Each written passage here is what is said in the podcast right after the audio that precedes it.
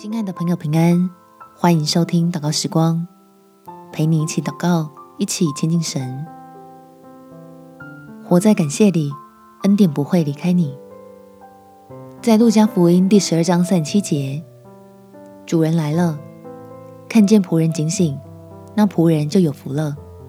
我实在告诉你们，主人必叫他们坐席，自己束上带，进前伺候他们。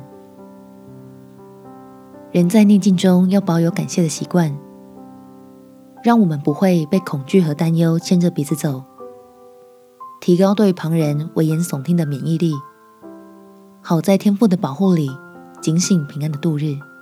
我们来祷告，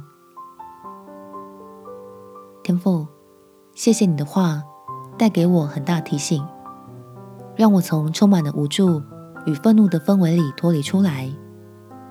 重新专注在主耶稣带给我的盼望上面，领受你应许给我的够用恩典，让我可以继续蒙福，并且不会失去了自己已经向你领受的救恩，不断倚靠着主的十字架来喜乐，做好将来得着荣耀的预备。所以求你向我显明你的信实与慈爱。满足我一切所需与缺乏，使我在这试炼中倒空自己的私欲，再次装满能够得胜的能力。感谢天父垂听我的祷告，奉主耶稣基督的圣名祈求，阿门。